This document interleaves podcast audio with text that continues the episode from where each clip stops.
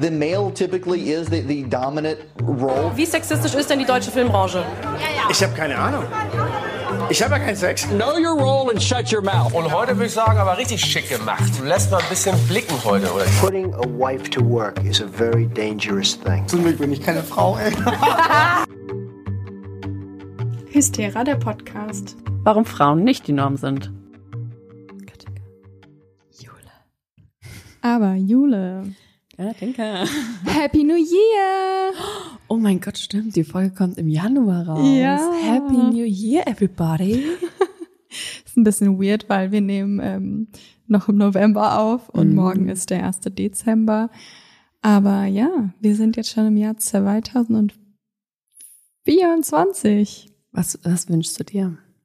Was sind deine Vorsätze? Also ich wünsche mir erstmal Weltfrieden. auch, aber ich hoffe, dass an, dass es an meinem Geburtstag hat es nämlich zum letzten Mal vor zehn Jahren geschneit. Und da ich jetzt 26 werde, hoffe ich, dass jetzt nach zehn Jahren, das letzte Mal beim 16. Geburtstag lag Schnee, Ah. und ich hoffe, dass Schnee lag.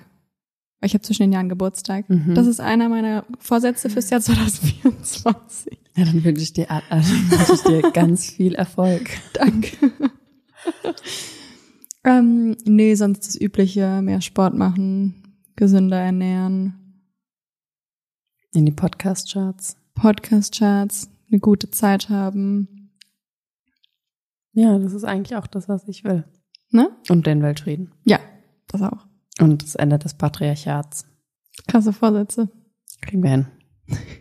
Und hiermit herzlich willkommen zu Hysteria, der Podcast. Warum Frauen nicht die Norm sind. Hier sprechen wir über Frauen und wo sie diskriminiert, vergessen und unsichtbar gemacht werden. Und wir machen sie wieder sichtbar. Wir holen sie auf die Bühne. Und wen holen wir heute auf die Bühne?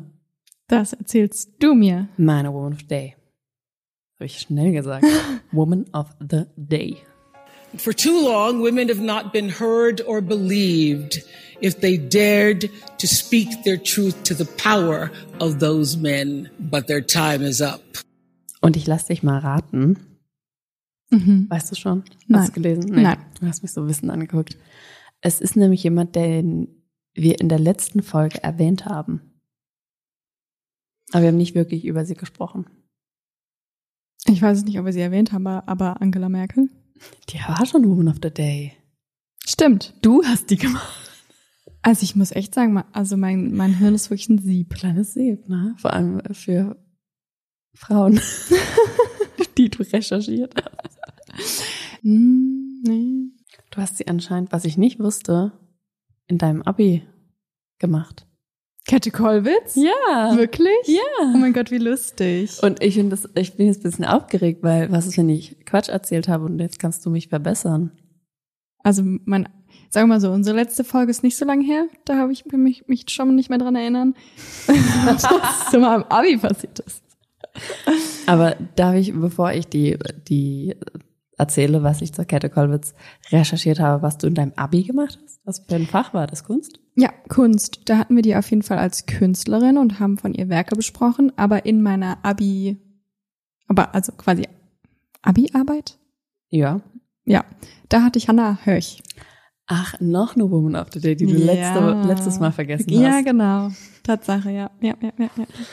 Okay, also dann kann ich ja vielleicht dein Gewissen, nicht dein Gewissen, dein Gedächtnis ein bisschen wieder auf die Sprünge helfen. Und zwar war Käthe Kollwitz eine Künstlerin und Friedensaktivistin und die wahrscheinlich berühmteste deutsche Künstlerin des 20. Jahrhunderts. Und trotzdem glaube ich, denken jetzt viele, wie die Katinka, der Name kommt mir bekannt vor, aber wer ist das? Nein, Quatsch. Ja, ich wusste, das ist eine Kunst. Ich weiß auch noch, wie ihre Kunstwerke aussehen. Siehst du? Ja. Das ist ja schon alles fast. Und den Rest erzähle ich dir. Sie war eine Grafikerin, Malerin und Bildhauerin. Sie wurde 1867 in Königsberg geboren und ihr Vater entdeckte schon sehr früh künstlerisches Talent. Und so darf sie später auf Künstlerinnenschulen in Berlin und in München gehen und bekommt auch oft Privatunterricht, weil sie eben als Frau noch keinen Zugang zu Kunstakademien hatte. Das habe ich ja letzte Woche schon erzählt, dass Frauen bis 1919 nicht in Kunstakademien aufgenommen werden konnten, durften. Let letzten Monat. Letzten Monat, schon so lange her, im, im Dezember habe ich das erzählt. Und schon mit 23 hat sie dann ihr eigenes Atelier und beginnt mit ihrer grafischen und künstlerischen Arbeit. Sie arbeitete hauptsächlich mit Zeichnungen und Druckgrafiken als Hauptmedium ihrer Kunst. Kollwitz verarbeitet in ihren Werken unbequeme Wahrheiten. Es geht um Krieg, Trauer, Tod und Armut. Und vor allem menschliches Leid inspiriert Käthe Kollwitz zu ihren Werken und sie übt auch Sozialkritik mit ihnen aus. Ihre Werke sind so oft düster und traurig, aber davon darf man nicht direkt auf sie selbst schließen, denn sie war eigentlich eine Frohnatur. Sie hat viel gelacht, getanzt und war oft verliebt. Übrigens in Männer und in Frauen. Hast du das gewusst in deinem Abi? Ich meine, ja, kann ich mich noch dran erinnern. Sie hat nämlich gesagt, Zitat, wenn auch die Zuneigung zum männlichen Geschlecht die vorherrschende war, habe ich doch wiederholt eine Hinneigung zu meinem eigenen Geschlecht empfunden. Ich glaube auch, dass Bisexualität für künstlerisches Tun fast notwendige Grundlage ist. Und das lasse ich einfach mal so stehen. 1844 sieht sie dann eine Aufführung von Gerhard Hauptmanns Werk Die Weber und das überwältigt und inspiriert sie so stark, dass sie sofort das Gesehene grafisch umsetzen muss. Zuerst will sie das Drama einfach nur illustrieren, aber sie arbeitet immer weiter und sucht sich neue Wege und neue Techniken, um ihre Eindrücke visuell zu zeigen. Nach vier Jahren Arbeit dann hat sie ihr Werk Ein Weberaufstand vollendet mit drei Lithografien und drei Radierungen. Ein Zyklus, der zeigt, wie arme Weber gegen Ausbeutung und Hungersnot kämpfen. 1898 wird Kollwitzes Weberzyklus in einer großen Berliner Kunstausstellung gezeigt. Max Liebermann, ein Förderer moderner Kunst, will in der Jury den Vorschlag durchsetzen, Käthe Kollwitz die kleine Goldmedaille zu verleihen. Kaiser Wilhelm II., dessen Meinung damals den Kunstmarkt aber eigentlich geführt hat, soll aber gesagt haben, eine Medaille für eine Frau, das käme ja einer Herabwürdigung einer jeden Auszeichnung gleich. Okay. Das ist ganz schön gemein. You okay, sis? ja, wirklich. Der muss ganz schön, ähm, der muss ganz schön schwieriges Ego gehabt haben. Trotzdem, jedoch erreicht sie durch dieses Werk dann ihren Durchbruch. Kollwitzes Werke sind aber nicht nur dekorative Kunst, sie zeigen auch eine Forderung nach Solidarität und nach mehr Gerechtigkeit. Sie setzt sich, sie setzt sich gezielt für Veränderung ein, für die Rechte von Arbeiterinnen, von Homosexuellen und vor allem auch für den Frieden. Denn im Ersten Weltkrieg fällt ihr jüngerer Sohn Peter. Im Laufe des Krieges wandelt sie sich dann zur Pazifistin, obwohl sie zuvor eine Patriotin war und es befürwortete, dass ihre Söhne freiwillig sich zum Dienst melden. Sie gestaltete ein heute berühmtes Plakat, auf dem sieht man eine Person, die energisch den Arm nach oben streckt und im Hintergrund steht groß Nie wieder Krieg. Und mit diesem Plakat gehen sogar heute noch Menschen auf Demonstrationen. Genauso wie mit einem anderen Plakat, das sie entworfen hat, und zwar gegen den Abtreibungsparagraphen 218. Dort sieht man eine Frau mit dunklen Augen und einem sehr tristen Blick, die ein Kind im Arm hält und darunter steht nieder mit dem Abtreibungsparagraphen. Und das finde ich total krass. Also wie aktuell diese zwei Werke vor allem von ihr sind. Also einmal das Plakat gegen den Krieg und einmal Abtreibung. Naja, nicht gegen Abtreibung, aber also gegen Ja, ja. den Paragraphen. Aber der Tod ihres Sohnes beschäftigt Kollwitz sehr und das auch in ihrer Kunst. Sie baut Peter ein überlebensgroßes Mahnmal aus Granit. Im trauernden Ehepaar stellt sie sich selbst mit ihrem Mann dar und die Skulpturen stehen auf einem Soldatenfriedhof. Sie malt sich aber auch immer wieder selbst. Über 100 Selbstbildnisse hat sie von sich selbst gemalt. Dabei malt sie sich auch mal viel älter, als sie eigentlich ist und vor allem beschönigt sie sich selbst nie. Und unter diesen Selbstporträts gibt es nur ein einziges, in dem sie lacht. Sie setzt immer wieder Meilensteine für Frauen in Deutschland.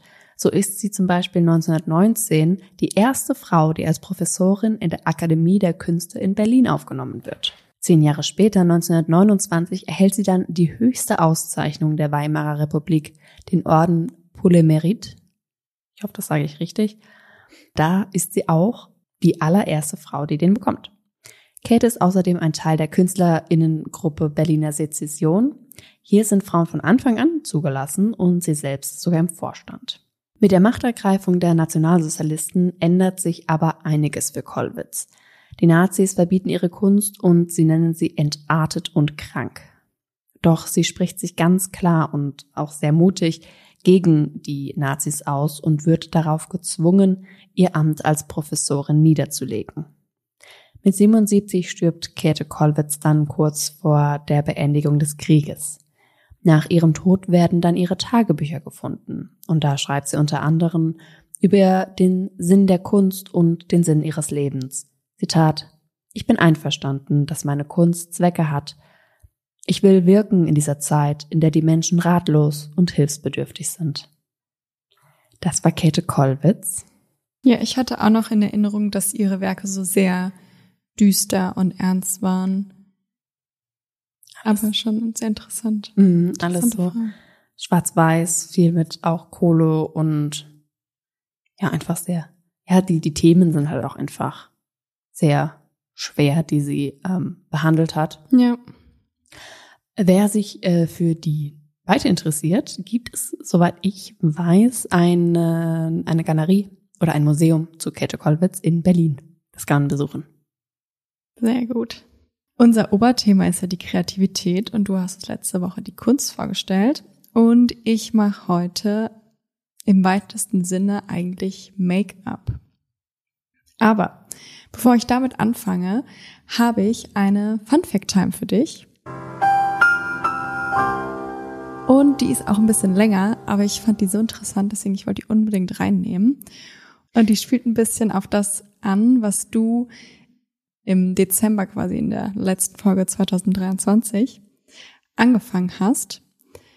Und ich erzähle es einfach ein bisschen und dann merkst du bestimmt, was ich meine. Die Aufteilung, dass Männer gleich Jäger sind und Frauen gleich Sammlerinnen sind, das ist eigentlich ein Narrativ, das sich bis heute gehalten hat oder bis heute gilt. Und neue Studien zeigen aber, dass diese strikte Rollenverteilung nicht der Realität entspricht, weder in der Vergangenheit noch heute. Denn sehr lange herrschte in der Forschung die bestimmte Theorie, nämlich über diese prähistorische Jäger- und Sammlergruppe vor. Also Männer gehen jagen, Frauen sammeln Beeren und passen auf die Kinder auf, kümmern sich um die ganze Kindererziehung. Und das konnte widerlegt werden, weil gleich mehrere Studien und Funde aus den letzten Jahren zeigen, dass früher ein ganz anderes Bild geherrscht hat. Beispielsweise zeigen 9000 Jahre alte Gräber aus Südamerika, dass auch Frauen einzelne Jäger- und Sammlergruppen mit Werkzeugen bestattet wurden, also quasi begraben wurden. Und das ist nämlich ein klares Indiz dafür, dass sie zu ihrer Lebzeit auch Jägerinnen waren. Das Studienteam stellte damals Berechnungen an, die darauf hinwiesen, dass Frauen in Jäger- und Sammlergesellschaften sogar 30 bis 50 Prozent der prähistorischen Großwildjäger ausmachten. Sehr groß angelegte Studien haben zusätzlich noch eine Vielzahl von modernen Jäger-Sammlergesellschaften untersucht, also die quasi bis heute immer noch jagen. Und die haben herausgefunden, wie weit verbreitet eigentlich jagende Frauen bis heute immer noch sind und auch schon immer waren. Zitat. Diese Entdeckung und unsere Analyse früherer Bestattungspraktiken hebt die lang gehegte Hypothese Mann der Jäger auf, sagt Randy Haas, der ist Assistenzprofessor für Anthropologie und Hauptautor der Studie Female Hunters on the Early Americans. Und das Problem an dieser Behauptung, die es eben schon sehr lange gibt, ist, dass diese angenommene frühe Arbeitsaufteilung bis heute eigentlich dazu dient, dass man Geschlechterstereotypen so wissenschaftlich untermauern kann, dass man sagt, das war schon immer so. Also die Männer haben schon immer gejagt und die Frauen lieben es einfach Sachen zu sammeln. Und deswegen. Mit ihrem Nagellack und ihren komischen Schminke. Und dem Mann werden dann nämlich oftmals so Charakterzüge wie so, ach, Männer sind so kühn und mutig und unternehmenslustig zugeschrieben. Und Frauen, die lieben einfach Ordnung und sorgen sich richtig gerne um andere Menschen und die lieben einfach so die häusliche Atmosphäre. Da fühlen die sich wohl. Zitat. Diese Ergebnisse haben unser Verständnis der grundlegendsten Organisationsstruktur in Jäger- und Sammlergesellschaften und damit der Evolutionsgeschichte unserer Spezies verändert. Die sexuelle Aufteilung der Arbeit scheint in der Vergangenheit unter Jägern und Sammlern viel abgeschwächter oder gar nicht vorhanden gewesen zu sein. Aber wie jetzt genau das soziale Leben damals organisiert war, ist weiter sehr unbekannt. Man kann eben anhand von Ausgrabungen Vermutungen anstellen. Und die Gräber, die sie eben gefunden haben, die das auf den Kopf gestellt haben, die gehören nämlich zu versteinerten Überresten von sechs Menschen an der archäologischen Stätte Vilmaja Patjiksa. Und zwar wurden dort besonders zwei Gräber mit sehr wertvollen Jagdutensilien bestückt. Und die Person mit dem beeindruckendsten Arsenal an, an Jagdutensilien stellte sich nach der Analyse des Zahnschmelzes als Frau heraus. Doof aber auch, der hat ja gar nicht mehr gebraucht. Ja. Wie auch gesagt, auch bei heutigen Völkern, bei denen die Jagd immer noch als sehr wichtiger Teil der Nahrungsbeschaffung gilt, nehmen Frauen darüber hinaus sogar in 100 Prozent der Fällen aktiv an der Jagd teil. Und für viele der Jäger-Sammlergruppen konnten die Forschenden aber auch nachweisen, dass Frauen insgesamt sehr viel flexibler sind, was das Jagen angeht. Zitat, sowohl bei der Wahl der Waffen als auch bei den Jagdstrategien setzen Frauen eine größere Vielfalt an Optionen ein, so die Forschenden. Beispielsweise jagen Frauen der Akka, das ist eine ethnische Gruppe aus Südostasien, die jagen mit Netzen, Speeren, Macheten und Armbrüsten. Und bei der Akta, das ist eine, ähm, so lautet die Sammelbezeichnung für indigene Völker auf den Philippinen. Da ist es sehr ähnlich. Zitat. Einige Frauen bevorzugen die Jagd mit den Messern, manche benutzen Pfeile und Bogen, andere eine Ko Kombination aus beidem. Also wenn man quasi die archäologischen Funde mit heutigen aktiven Völkern vergleicht, kann man eigentlich sagen, dass die Arbeitsaufteilung nach dem Geschlecht früher noch nie Sinn gemacht hat und heute auch noch nie Sinn gemacht hat weil es eben nicht der Realität entspricht, sondern einfach nur dem, was Forschende für sich als plausibel angesehen haben. Und das aufzudecken ist vor allen Dingen wichtig, um eben auch heutige Geschlechterrollen einfach flexibler auslegen zu können. Ich, ich finde das sehr interessant, weil dadurch hast du jetzt so die Rhetorik von so ganz vielen Männer-Mindset-Podcasts, die hast du einfach gekillt. weil die sind so, die, die rechtfertigen ja alles damit. Ja, so, ne? Sie wollen viele Frauen bumsen. Jäger und Sammler. Ja. Die Männer, die wollten das schon immer jagen, jagen, jagen. Die, oh, scheiße, ist laufen, ne? Aber ich kann mir das so gut vorstellen, dass das einfach irgendjemand mal angenommen hat. So ein bisschen, so, ja, jetzt ist es ja auch schon so und wir wollen das. Also wir wollen ja, dass die Frauen hier unterdrückt werden und deswegen passt es uns jetzt hier auch ganz, ganz gerade gut rein. Deswegen finde ich ähm, total spannend. Ne? Ich bin nämlich auch, ich bin da eigentlich relativ zufällig drüber gestolpert und dann war ich, war ich so, Moment mal. Mhm.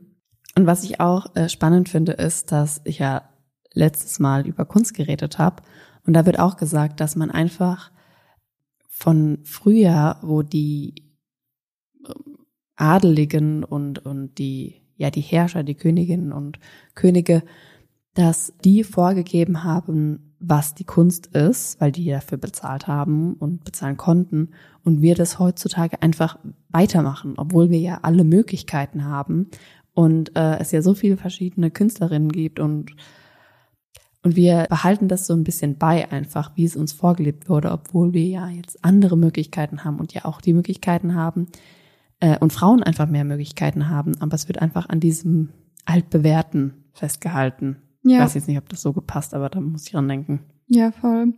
Was ich auch, was ich vorhin meinte mit dem, ähm, das knüpft so ein bisschen an die letzte Folge an, halt mit ähm, House of Dragons, weil super viele fiktive Serien und Filme basieren ja immer auf diesem Bild irgendwie von, die Männer waren, sind dann immer jagen gegangen und die Frauen haben zu Hause aufgepasst, weil das ist ja quasi so, wie man so archäologisch sich so Gesellschaften erklärt hat. Mhm. Und das wird natürlich, weil man halt sagt, okay, das wurde erforscht, also muss das so sein, dass das dann so aufgegriffen wird in allen möglichen Filmen. Ja.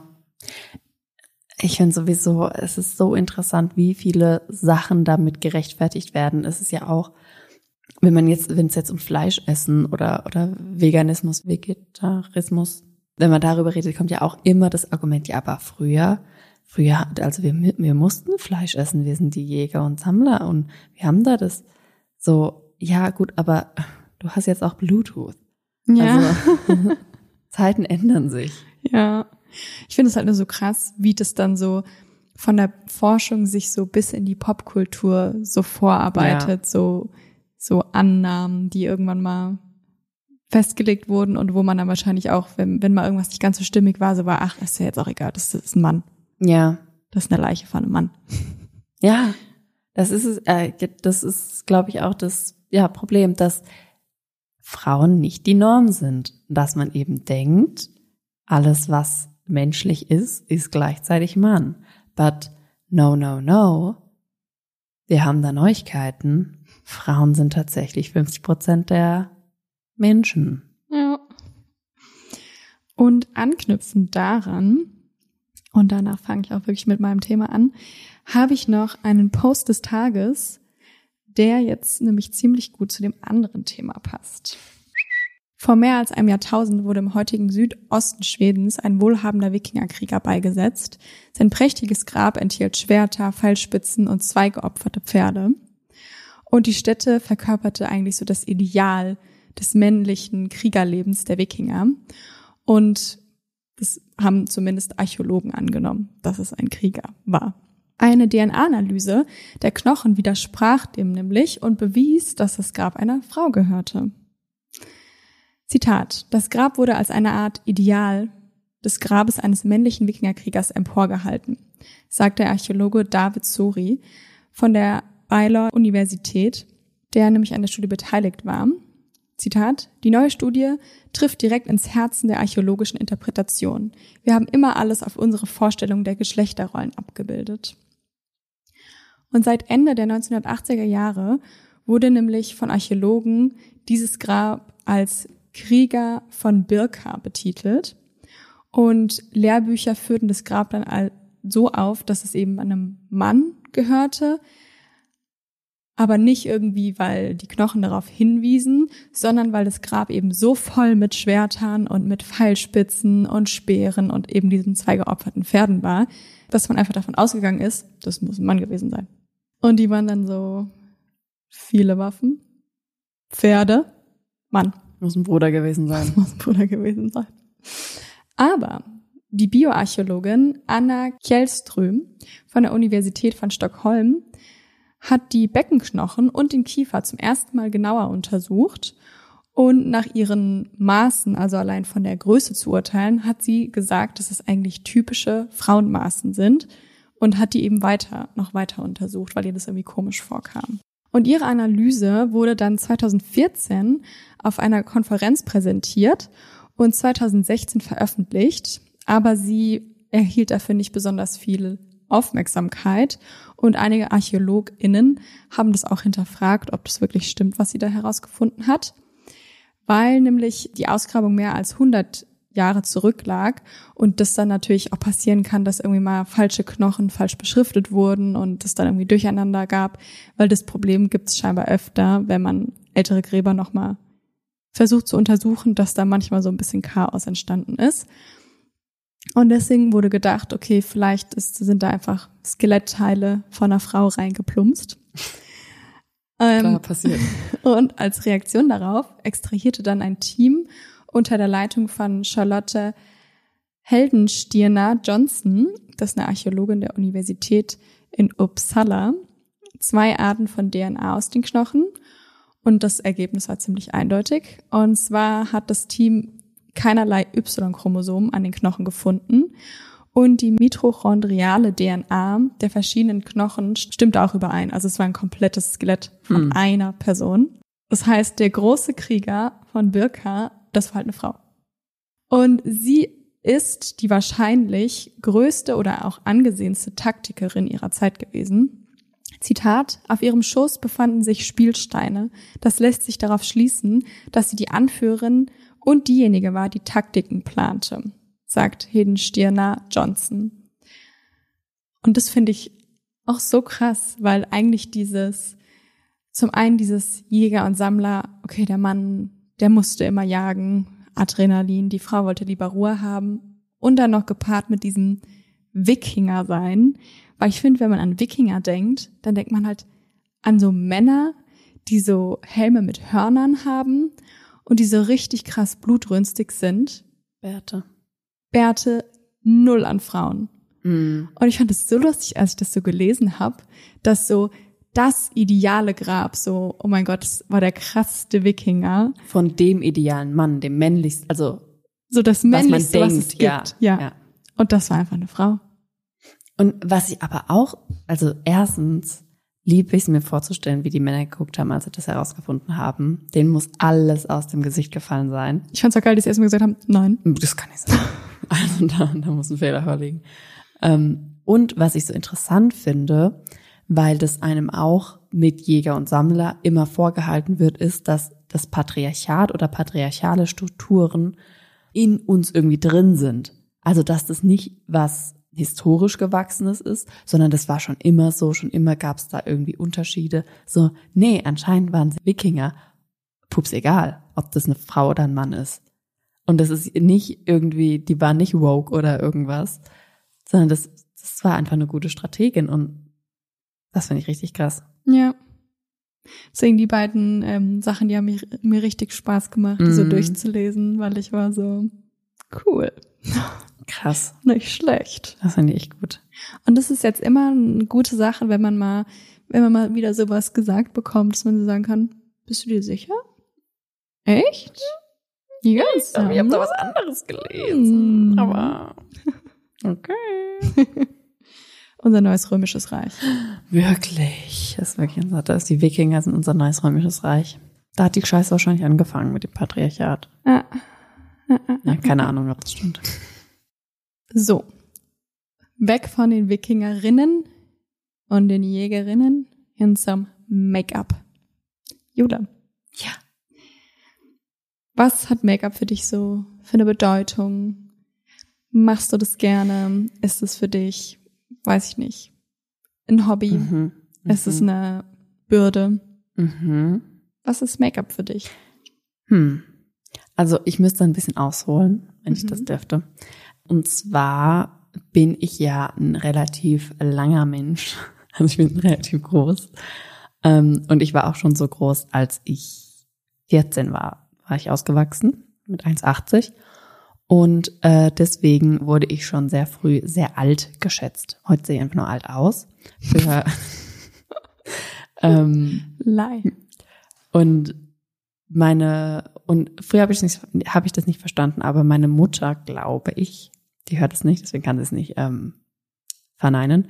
Ähm, die hatte Angst, dass ich älter wirke, ähm, noch älter wirke, als ich sowieso schon tue. Ähm, und deswegen hat sie mir verboten, mich zu schminken. Ich durfte erst ab 16 mich schminken. Eben wahrscheinlich aus der Angst, dass halt irgendwelche Männer denken, dass ich halt eine erwachsene Frau bin und dann so sind, wie Männer halt sind. Ich glaube, der Oder- Trick der Fiese ist dabei.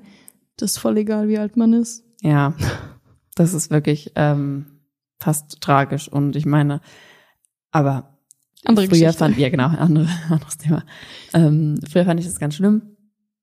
Und äh, auch heute denke ich, das ist ein bisschen schade, weil ich diese Ausprobierphase, ähm, so, keine Ahnung, mit 13 oder so, wo man dann den ersten, die erste Wimperntusche in der Schule tragen darf oder so, ähm, das durfte ich halt alles nicht mitmachen.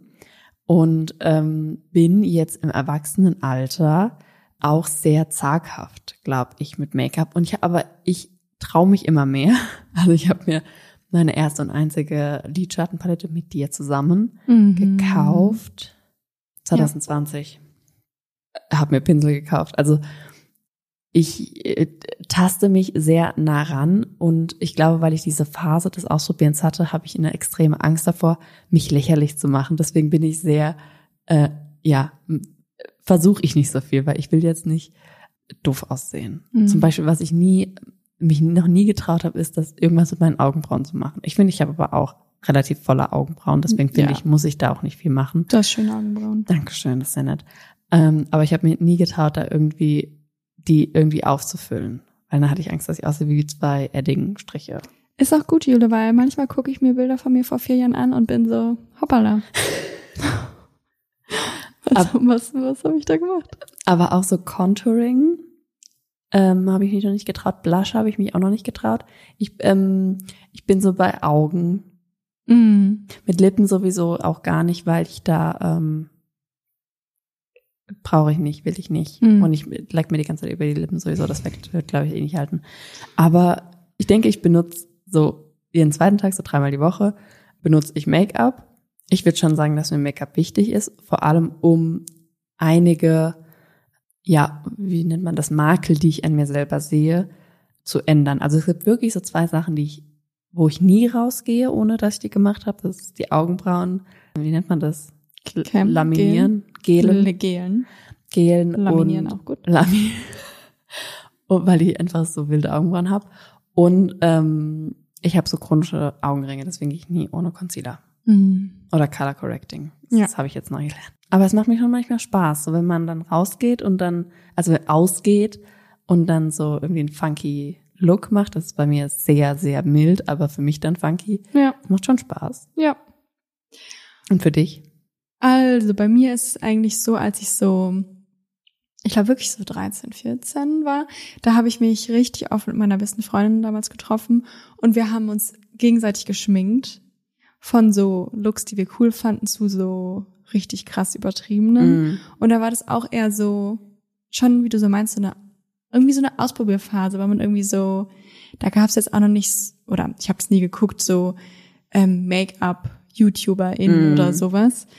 Aber doch, ich muss schon sagen, das war eher so, so Spaß und so, Hatte irgendwie so auch, ausprobieren. und hatte auch was von Erwachsensein. genau. Weil das war ja was, was die Erwachsenen Ah, gemacht haben. genau. Und das war ja dann immer cool, ja. wenn man das ausprobieren konnte.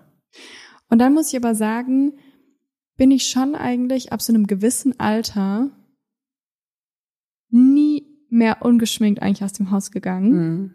Außer irgendwie, ich war krank oder so. Jetzt, ähm, es war noch dann gar nicht so richtig krass viel Make, aber schon, ich hatte so eine richtig lange Phase und ich würde sagen, die habe ich erst vor guten drei Jahren abgelegt, wo ich mich richtig krass unwohl ohne Make-up gefühlt habe. Also so einfach dadurch, glaube ich, dass ich immer viel Make-up drauf hatte, fand ich, sah ich mehr wie ich selbst aus mit Make-up Mhm. als ohne Make-up. Und jetzt mittlerweile bin ich erwachsen All natural. und ich glaube, das kommt auch immer mit so Trends, ne? ja. dass dann jetzt gerade eh so ähm, No Make-up, Make-up so natural irgendwie, man macht doch nur seine Augenbrauen, die Haut ein bisschen und dann glowt man schon. Doch, ich würde schon sagen, dass äh, das bei mir immer einen sehr großen Teil so meines Selbstbewusstseins ausgemacht hat irgendwie. Aber es wird immer weniger.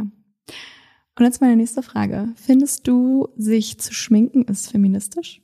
Das ist eine gute Frage. Und es gibt tatsächlich auch im Moment, ich weiß nicht, ob man es Trend nennen kann, aber ich habe schon so ein paar Videos gesehen, wo ein bestimmter Sound auf TikTok benutzt wird. Und zwar war da, glaube ich, ich habe jetzt auch nicht mehr recherchiert, das ist mir jetzt spontan eingefallen, da war eine Frau in einem Männer-Mindset-Podcast, du weißt, was ich meine, mit ne, diese, wir, wir sind stark und Löwen. Wir sind, Löwen, genau. Gesprochen wie ein Löwe. Genau, und da war wohl eine Frau und halt aber ne, nicht so eine, die irgendwie Kontra ergeben hat, sondern die, denen halt so ein bisschen, glaube ich, ich weiß auch gar nicht, wer das war. Sophia Tomala? Nee, das war ein amerikanischer, glaube ich. Ah, okay. Den so ein bisschen, glaube ich, eher auf deren Seite war. Jetzt glaube ich, ich, ich weiß es nicht, aber die hat dann halt so gesagt, ähm, dass sie halt gegen Make-up ist und dass es schlecht ist für Frauen und dass es ja nur profitiert von unseren Insecurities.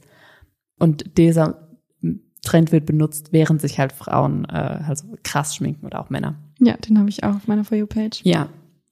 Aber ich bin da ein bisschen zwiegespalten. Also eigentlich finde ich das überhaupt nicht schlimm. Ich finde, das ist eine Art der Selbstinszenierung. Irgendwie, ich, Inszenierung hört sich so ein bisschen abwertend an. Der Identität von einem. Ja. Ich finde, man, man darf, ist, man muss mit allem das mit ein bisschen, ja, Reflexion erkennen. Zu, also zu wissen, ja, das ist jetzt, ähm, ja, das ist, bin ich ich und das macht mich nicht aus, sondern das ist einfach nur eine Art, mich selbst darzustellen und mich selbst auch fähig wohlzufühlen in manchen Momenten.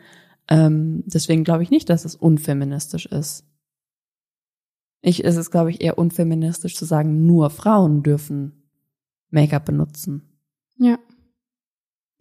Nee, voll, sich, sich genauso wie du, weil es ja irgendwie immer so ein, ach, so Klischees irgendwie so ein bisschen sind, so alle Feministinnen tragen keine BHs mehr und die schminken sich nicht und die lassen Achselhaare ihre, wachsen. genau, Achselhaare wachsen, Beinhaare wachsen, so sieht eine echte Feministin aus. Und das ist halt so ein bisschen so, jetzt nicht der alten Schule. Ich würde jetzt auch Mhm. nicht sagen, dass alle früheren Feministinnen das gemacht haben. Aber es war ja schon so ein bisschen so Ja.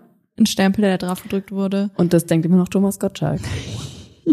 Pa- Passt gerade voll gut. Ja. Für, für euch ist es natürlich jetzt nicht mehr, weil es ist jetzt Januar, aber in dem Moment, wo wir sind, war gerade die letzte Wetten das Show von Thomas Gottschalk und da hat er ja zu Shirin David gesagt, dass so wie sie aussieht, also jetzt sage ich es, wie ich es verstanden habe, sieht keine Feministin aus. Ja. Und das, sie ist ja äh, sehr geschminkt, sehr gestylt.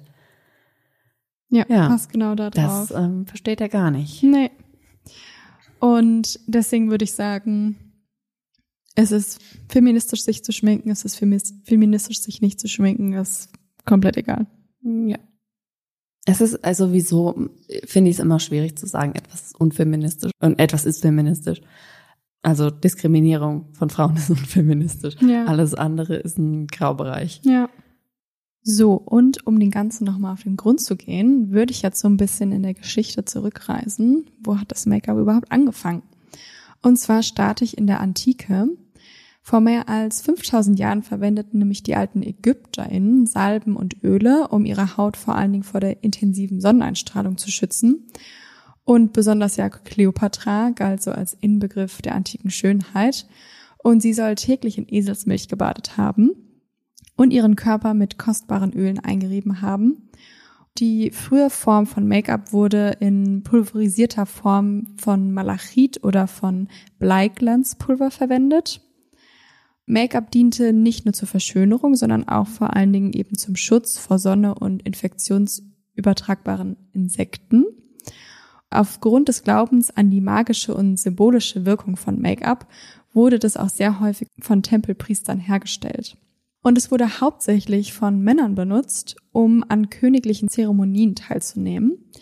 Die klassische Mandelform der Augen wurde durch eine sehr starke Linie erreicht, durch ein dunkles Pulver, das dann mit dem Stock aufgetragen wurde. Und auf den Augen war dann so typisch so blau-grünlicher Lidschatten, was eben durch dieses Malachitpulver hergestellt wurde. Wurde wirklich hauptsächlich von Männern eben getragen. Im antiken Griechenland wurden dann Körper- und Schönheitspflege wurden sehr ernst genommen. Und das war nämlich so der Grundsatz eines gesunden Geistes und einem gesunden Körper, wenn man das eben gemacht hat. Und durch die sehr intensiven Handelsbeziehungen mit Ägypten gelangten denn sehr viele Kosmetikrezepturen auch nach Griechenland. Und da war damals die Monobraue eigentlich ein Zeichen der Schönheit. Und zwar so sehr, dass man sogar Tierhaar genommen hat und sich das zwischen die Augenbrauen geklebt hat, damit man eine Monobraue erzeugen kann. Boah, ich wäre so im Trend. Durch die Eroberung Griechenlands erhielten dann auch die RömerInnen Zugang zu neuen Schönheitsprodukten, wie beispielsweise dem Lidschatten oder Puder oder Lippenfarbe. Und die benutzten dann gebrannten Kork, um ihre Wimpern dunkler zu machen, also quasi die Wimperntusche damals. Nach der Teilung des Römischen Reiches galt dann Make-up als Symbol für heidnische Ausschweifungen, also das hat man nicht mehr gemacht. Und so ein sehr blasser Teint wurde dann zum Symbol von äh, natürlicher Schönheit. Also je blasser, desto besser. Kommt man dann ins Mittelalter. Damals galten dann so sehr auch immer noch blasse Gesichter und so sehr ovale, volle Gesichter als perfekt. Und man versuchte generell die Sonne zu meiden, weil das war einfach edler, weil alle Leute, die auf dem Feld arbeiten mussten, waren logischerweise gebräunt von der Sonne und deswegen nicht so edel wie die Leute, die sich das leisten konnten, das nicht zu machen. Eine Technik, wie man versucht hat, noch blasser zu werden, war die Aderlässe. Oder auch die Verwendung von sehr giftigen Kosmetikern, wie zum Beispiel Bleiweiß, was man dann auch aufgetragen hat. Also nochmal kurz Aderlässe, da hat man sich einfach hingesetzt und hat einfach ein bisschen Blut rauslaufen lassen, weil man einfach leichenfahl blass wurde. Einfach sexy. Hört sich schon sexy an. Oder? Und aufgrund der Vorstellung der allgegenwärtigen Kirche damals galt alles, was man quasi an seinem Körper geändert hat oder sich schminken wollte, galt als sündhaft.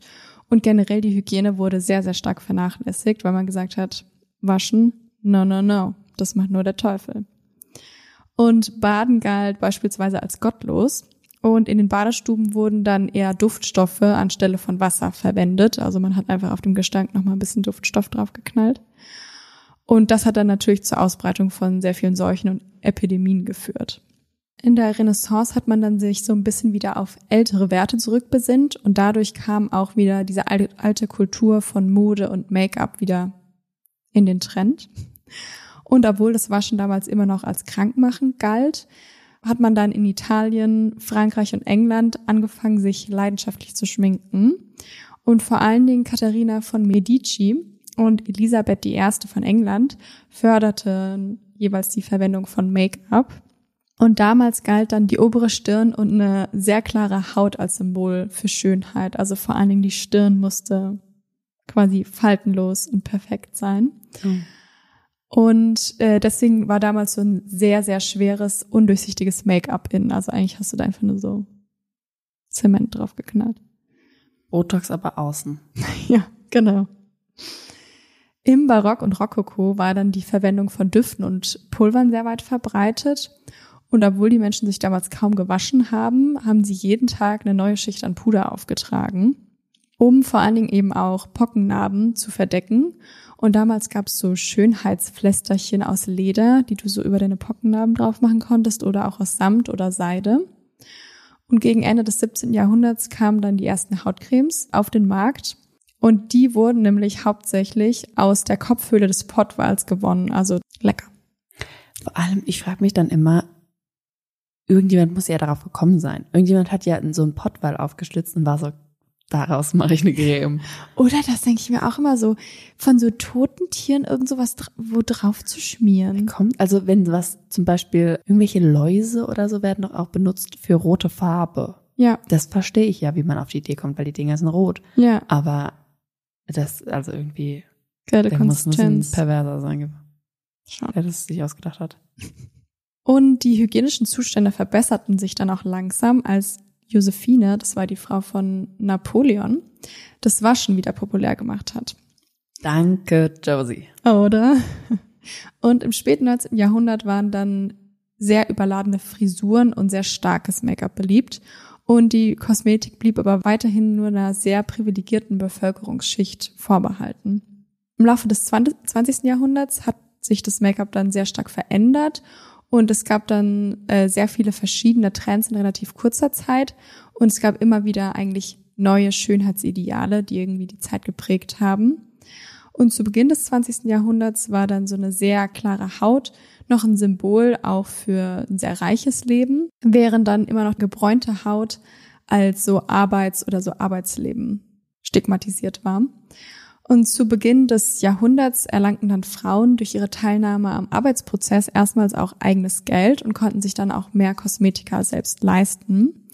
Und dadurch gewann dann auch die Kosmetikindustrie an Bedeutung und es gab eine viel größere Vielfalt an Produkten und verschiedenen Farben, einfach dadurch, dass mehr Menschen Nachfrage nach Make-up hatten, weil eben die Frauen mit dazugekommen sind.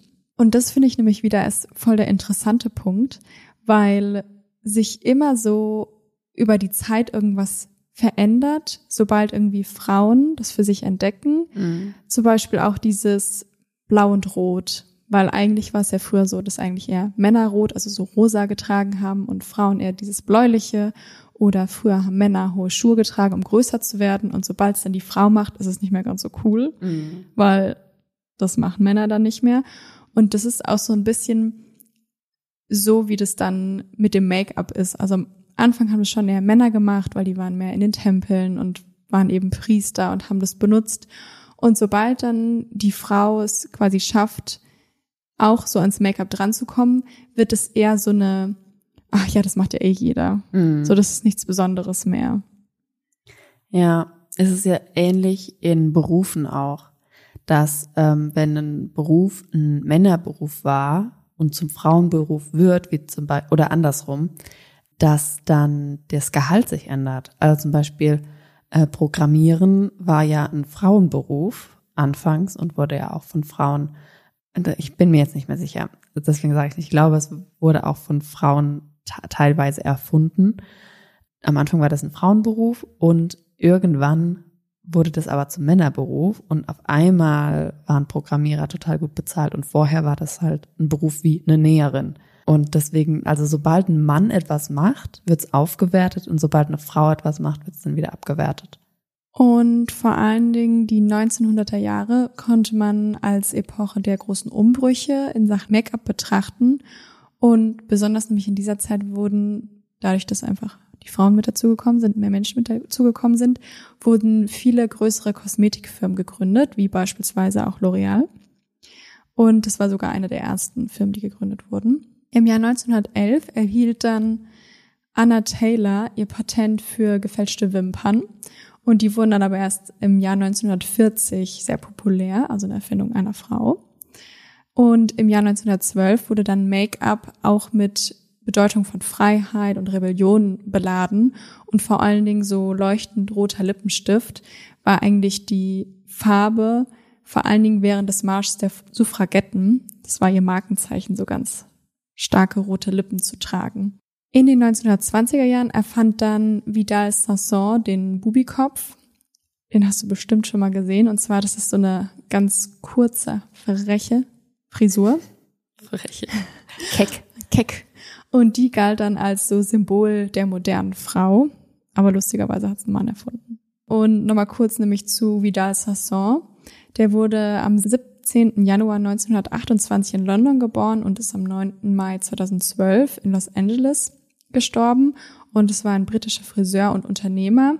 In den 1960er Jahren wurde er eben für die Entwicklung des geometrischen Stils und so die Wiederbelebung des Bobs eigentlich weltweit bekannt. Also er hat es nicht erfunden, aber er hat es quasi modern gemacht. Und der Look wurde dann vor allen Dingen durch so ganz schmale Augenbrauen und so herzförmigen Mündern ähm, noch ergänzt. Und die schwedische Schauspielerin Greta Gabor, die ist eigentlich das Symbol der Weiblichkeit in, in den 1920er Jahren gewesen. Und sie war nämlich eine Frau, die eigentlich so sehr diesen androgynen Stil modern gemacht hat. Also androgyn ja nicht so nichts, was typisch weiblich und nichts, was typisch männlich ist, sondern irgendwie so eine Mischung irgendwie aus beidem. Mhm. Und in dieser Zeit wurde dann auch viel ähm, der Eyeliner verwendet, um eben, es wird so beschrieben, die Falte vom Auge zu markieren. Würde ich eigentlich nee. nicht sagen. Aber da wurde nämlich damals quasi der Wing wurde dann so schräg nach unten gemacht. Also es war schon die mhm. Falte vom Auge, die betont wurde. Mhm. Mittlerweile ist es ja also als eigentlich eher so katzig. Ja. Also bei den Leuten, wo es funktioniert, bei anderen sieht ja wirklich auch so ein Eyeliner, der so ein bisschen runtergeht, besser aus. Kommt ja auf die Augenform drauf an. Äh, Puppyliner, oder? Ja, genau, ja. Nennt man das. Genau. In den 1930er Jahren waren dann die falschen Wimpern und so ganz dezenter Lidschatten und so ein blasser Teint mit so einem schwalbenförmigen Mund im Trend. Und das Schönheitsidol derzeit war Marlene Dietrich und auch Greta Gabor. Die 1940er Jahre zeigen dann einen sehr natürlichen und reduzierten Look. Da waren so sehr helle Lidschattenfarben und so ein ganz zarter Rouge und so natürlich geformte Augenbrauen sehr modern. In den 1950er Jahren prägte dann Brigitte Bardot, Brigitte. Die Brigitte. Brigitte Bardot und Audrey Hepburn, das Schönheitsideal, mit so einem sehr großen Lidschattenstrich und mit vollen Lippen. Und eine weitere Stilikone der Zeit war Marilyn Monroe. Mhm. Und zwar hat nämlich Marilyn Monroe hat Vaselina als Make-up-Basis verwendet, um nämlich zum ersten Mal eigentlich einen dunkleren Teint in ihr Gesicht zu bringen. Also die hat quasi zum ersten Mal so ein bisschen Contouring mhm. gemacht und hat eigentlich dieses Braunsein in Mode gebracht. Also dass es gut aussieht, wenn man eben nicht nur leicht fahl ist, um dann eben ihr Gesicht auch zu schattieren und schlanker zu machen. Also eigentlich das moderne Contouring. Und die bunten 1960er Jahre brachten dann vor allen Dingen so gewölbte Augenbrauen und falsche Wimpern, so ganz glänzender Lidschatten, ganz große rote Lippen waren modern. Und das zieht sich eigentlich auch bis in die 1970er Jahre. Da waren eigentlich auch noch sehr auffällige Looks, also glänzende Lippen, farbenfroher Lidschatten im Trend. In den 1980er Jahren war dann das Make-up wurde dann noch kräftiger und noch mit dichten Augenbrauen und roter Farbe auf den Lippen und auf den Wangen noch ergänzt. Also es war alles ziemlich bunt im Gesicht. Und mittlerweile kann man ja eigentlich sagen, kommt jeder Trend mal wieder und geht irgendwie mal wieder. Und das finde ich wird mittlerweile eigentlich hauptsächlich, also da haben bestimmt noch irgendwie große ähm, Modehäuser und so irgendwie so ein Mitspracherecht oder leiten das so ein bisschen. Aber sind ja schon eigentlich, glaube ich, oft irgendwie so Persönlichkeiten wie jetzt Kim Kardashian, Kylie Jenner, die dann so bestimmte Trends irgendwie doch nochmal so definieren können, einfach dadurch, wie Mhm. sie geschminkt werden oder wie sie sich schminken. Ich denke, das ist so ein bisschen im Wandel. Also das ist immer noch, wie du sagst, auch noch diese großen Konzerne, Big Fashion, dass die die so ähm, immer noch so ein bisschen mitspielen, weil die sind ja auch die, die jetzt Leute auf ein Cover bringen oder irgendwo laufen lassen oder berühmt machen. Aber da wir ja durch Social Media auch selbst so ein bisschen bestimmen, wer berühmt ist, so fühlt sich jedenfalls an, ist es, glaube ich, so ein bisschen 50-50 im Moment. Ja, voll. Was ich nämlich generell an Make-up auch so interessant finde, ist, dass man so richtig sehen kann, was das für einen gesellschaftlichen Einfluss auch schon früher irgendwie hatte. Mhm. Und dass es immer so nicht ganz so stark, aber schon immer ein bisschen so zwischen den Geschlechtern so hin und her gependelt ist, sage ich mal. Und dann ab einem gewissen Zeitpunkt eigentlich gesagt wurde, okay, das ist ein richtiges Frauending und dass sich das jetzt schon seit Ja. längerem aber wieder so ein bisschen, also so weichere Grenzen eigentlich gibt und dass zu einer so einer gewissen Zeit eigentlich immer so eine gezielte Person so einen Trend gemacht hat. Also irgendwie so Marilyn Monroe, also dass es immer so Idole gab. Mhm. Und die haben dann das Schönheitsideal, auch was den Körper und wie eine Frau zu sein hat, irgendwie bestimmt hat. Und ähm, das ist irgendwie auch so das komplette Make-up. Ja, und So ich meine, das war ja auch viel früher, waren es ja auch einfach die, ähm, die Adeligen, also einfach die Königinnen und Königin, was die angezogen haben, das wollten dann die ArbeiterInnen und äh, die konnten ja das nie machen, aber so die, die unten drunter waren, die haben es ja immer danach gerichtet. Und das ist bei uns ja eigentlich auch. Ja. Unsere Königin Kim K. Was ich aber jetzt gerade im Moment auch, oder was heißt im Moment, was schon seit längerer Zeit eigentlich so ist, dass so vor allen Dingen durch die LGBTQIA Plus Community, dass so viel aufgebrochener ist. So Make-up tragen nicht mehr nur Frauen. Es gibt super viele richtig bekannte Make-up-Artists, die eigentlich auch so mittlerweile wieder so ein bisschen dahin kommen, dass, es war ja schon, ich weiß gar nicht, wann haben denn so Boybands auch so Eyeliner und so getragen, Schon in den 90ern, oder? ne? So ein bisschen. bisschen f- früher vielleicht auch, also das ist klar auch so ein bisschen punkig, dann vor Ja. allen Dingen bei den Männern irgendwie ist zu tragen, aber das ist auch jetzt durch so Leute wie Harry Styles zum Beispiel mit Nagellack und Make-up zu tragen, immer mehr auch so in die, In den Mainstream. genau, in den Mainstream kommt. Und dass es nicht mehr gleich irgendwie der LGBTQIA Plus Community zugeschrieben wird Mhm. oder halt Frauen. Nicht, dass es schlecht wäre, aber dass eigentlich man schmiert sich einfach nur Farbe ins Gesicht und plötzlich wird, wird irgendwie angenommen, man Ja. weiß, wie die Person so tickt. Ja, es sollte einfach normalisiert werden. Also äh, genauso im Gegenteil, wo ich auch finde, sind wir viel weiter. Aber dass es auch okay ist, wenn Frauen nicht geschminkt sind und dass es auch okay ist. Aber da habe ich das Gefühl, dass man da auch noch ein bisschen was machen wenn, könnte, vor allem in so der Corporate- oder Business-Welt, weil ich das Gefühl habe, wenn Frauen nicht gestylt sind, das ist gleich als was ähm, Unprofessionelles Ja. gewertet wird. Also wie wenn man sich nicht waschen würde. Ja, Also die das- macht sich nicht zurecht, die sieht ungepflegt aus. Genau, und das ist ja absolut nicht dasselbe. Ja. Genau, so viel erstmal zu so gängigem Make-up. Ähm, ich würde das nochmal in was ganz kleines anderes oder so eine andere Nische, äh, die aber eigentlich auch ganz gut zu äh, Cindy Sherman, wie du letzte Woche auch erwähnt hast, passt, weil du ja auch meintest, dass sie viel so mit AI ausprobiert, um so unterschiedliche ähm, Rollen quasi einzunehmen. Genau, und zwar ähm, wollte ich noch eine Künstlerin vorstellen, vielleicht sagt sie dir auch was. Ines Alpha. Der echte Name ist Ines Mazzat und sie ist eine futuristische Make-up-Künstlerin und eröffnet eigentlich so eine neue Ära der Schönheitsindustrie. Und sie benutzt nämlich 3D-Softwaren und kreiert damit so virtuelles Make-up und bezieht quasi somit den digitalen Raum nochmal ins Make-up ein. Und du hast nämlich bestimmt auch schon mal von ihren Filter auf dem Gesicht gehabt, weil sie hat auch Filter für Snapchat gemacht und für Instagram gemacht.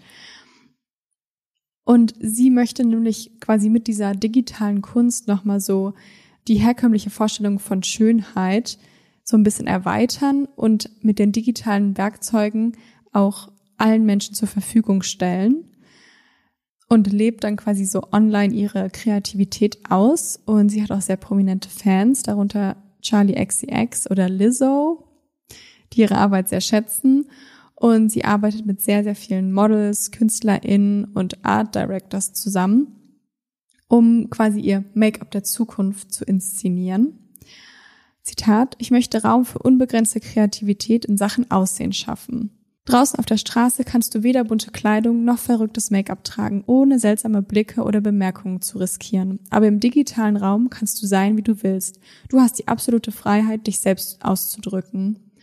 Also ihre Filter, die sie macht, sind vor allen Dingen von so ähm, Meerestieren, hat sie gesagt, inspiriert. Also viel von so Algen, Korallen und wie sich so Fische mit ihren Flossen im Meer bewegen. Also es sind so sehr organische Filter, die quasi so an deinem Gesicht nochmal drauf sitzen. Mhm. Ich finde nämlich so ihren, ihren Gedanken dahinter total schön, dass es so, Make-up sollte ja eigentlich was total Freies sein, dass du das so benutzen kannst, wie du möchtest und dass man aber auch da quasi scheinbar irgendwie Leuten auf die Füße treten kann, indem man das irgendwie, ja, Leute damit nicht einverstanden sind, wenn man jetzt ein Mann ist und dann plötzlich einen Eyeliner hat und dass eben so dieser digitale Raum zwar auf der einen Seite auch irgendwie so ein Raum ist, also so ein Safe Space für Leute sein kann, aber natürlich auch genau das Gegenteil. Aber ich finde es total schön, dass sie so sagt, so Make-up sollte eigentlich was sein, womit man sich wohlfühlt, wo man sich also wo man mit sich experimentieren kann und dass man das halt im digitalen Raum auch noch so ausweiten kann. Ja, indem man auch einfach spielen kann. Also womit man auch einfach Spaß haben kann und, und nicht direkt, ja, es muss eigentlich gar nichts mit irgendwie Fehlern ausgleichen und sowas zu tun haben. Einfach was Kreatives. Ja. Genau. Ich find's auch ähm, richtig gut, dass, also ich habe ja auch gerade nochmal noch mal gesagt, dass ich es halt wichtig finde, würde, dass wir Make-up einfach als was Normales sehen, als, ähm, keine Ahnung, wie eine Jeans, ne? Wenn man sie anziehen will, kann man das machen und kann auch jeder machen, der das will. Und genauso mit Make-up und dass auch einfach Männer genau dasselbe Make-up tragen können wie Frauen. Und das machen ja auch viele. Aber ich habe letztens gesehen, dass es wohl ähm, auch eine Männermarke, muss es ja geben, eine Männermarke für Make-up. Und die nennen sich Warpaint, also Kriegsbemalung. Und das ist so eine kleine Dose mit Concealer und das ist Warpaint.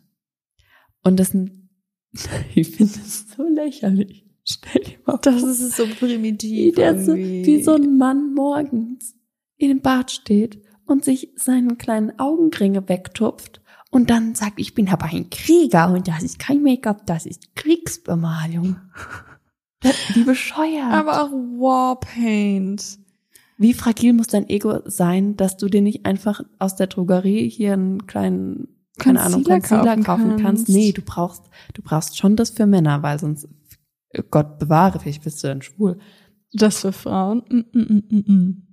Aber jetzt, wo du es gesagt hast, fällt es mir auch wieder ein, ja. Ja.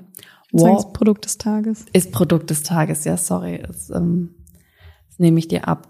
Ich bin jetzt auf der Webseite. Black Friday Deal. Ich gehe mal zu About. Who the hell is Warpaint? The story of Warpaint is a personal one. As a child, the founder Danny was bullied for his appearance. At age 15, Danny borrowed his sister's concealer and discovered what Warpaint customers the world over ist doch falsch geschrieben. discovered what Warpaint customers the world, the world over experience every day, all over the world. Egal. The power of these products and what they can do. But when he couldn't find a brand that related to him, he created one. Dass Männer das brauchen, dass da für Männer draufsteht. Die haben so Angst, das falsch zu machen. Ja. Wie, wie traurig. Schon sehr lustig. Also, ne, ist ja gut, dass er selbst ähm, ge Ja. gefunden hat, was Make-up für ihn machen kann, aber warum nicht einfach einen Concealer kaufen? Was würdest du so dafür bezahlen? Was bezahlst du für deinen Concealer? Boah, ich habe jetzt nicht so einen krassen 4 Euro. Hm, 16. Alter, das könnte. Pink Text could never. Aber es ist Warpaint. Es ist Kriegsbemal. Stell dir mal vor, es sind Männer und Frauen, die gehen wirklich in den Krieg. Ja. Und du schmierst dir dann einen kleinen Concealer. Ich will das jetzt nicht äh, kleinreden. Ne? Ich finde es super, wenn, wenn Männer und Frauen, wenn alle schminken dürfen. Aber wenn du dir das ins Gesicht mit schmierst und sagst, Krieg, weil ich bin ein Mann, ist peinlich. Das ist schon, Sorry. Ja, ist schon peinlich. Und auch ein bisschen dumm, 16 Euro, come on. Dafür, dass da Warpaint draufsteht und es schwarz ist. Oh no, no. Also ich finde, man kann eigentlich auch wieder an Make-up sehen, wie politisch es, wie politisch es eigentlich ist, Make-up zu tragen. Genauso eigentlich wie auch, da haben wir schon mal drüber gesprochen, bei Klamotten. Eigentlich egal, was man anzieht, man hat irgendwie immer, man sagt damit immer etwas aus. Mhm. Und ähm, deswegen hat Make-up eigentlich voll die große Macht. Und ich finde, jeder sollte für sich selbst entscheiden können, ob er oder sie sich schminken wollen. Muss man auch nicht jeden Tag machen. Egal, ob man da Lust drauf hat oder nicht, ob man sich damit wohler fühlt, ob man sich damit schöner fühlt oder auch ob man sich ohne wohler fühlt, finde ich, ist eigentlich relativ egal. Hauptsache, ihr bleibt, Bleibt schwierig. It is no longer acceptable to discuss women's rights as separate from human rights. This has to stop. We cannot all succeed when half of us are held back. It is time to break the silence. Mir ist was aufgefallen, gerade eben. Wir haben in der letzten Folge vergessen, Jule Katinka zu machen. Das erste Mal. Oh fuck. Jule. Fuck. ja, upsie. Ist mir gerade eben erst aufgefallen. Oh mein Gott, stimmt. Ist ein, Oder wir sagen es jetzt nochmal, dann können wir es auch davor schneiden vor die andere. okay. Okay. Jule. Katinka. Das kommt in die nächste Folge, danke. Ja, okay, cool. Okay, jetzt haben wir zweimal Jule Katinka, jetzt müssen wir nicht nochmal sagen. Mm -mm. Okay. Jetzt müssen wir es, glaube ich, ähm, Feierabend. Ja. Nee. Nee, nee, okay. habe ich jetzt nicht so getraut. so, so ein Schlitzohr denke ich nicht, dass du bist. Wie du gerade gehst. Entschuldigung. Ich wollte nicht soll auch unhöflich die sein. ganze Zeit gehen. Es ist spät. Ich benutze schon fast täglich. Ich würde sagen dreimal die Woche. Ist nicht fast täglich. okay. Gute halbe Fangen, fangen wir nochmal an. Lidschatten Wing, Wing.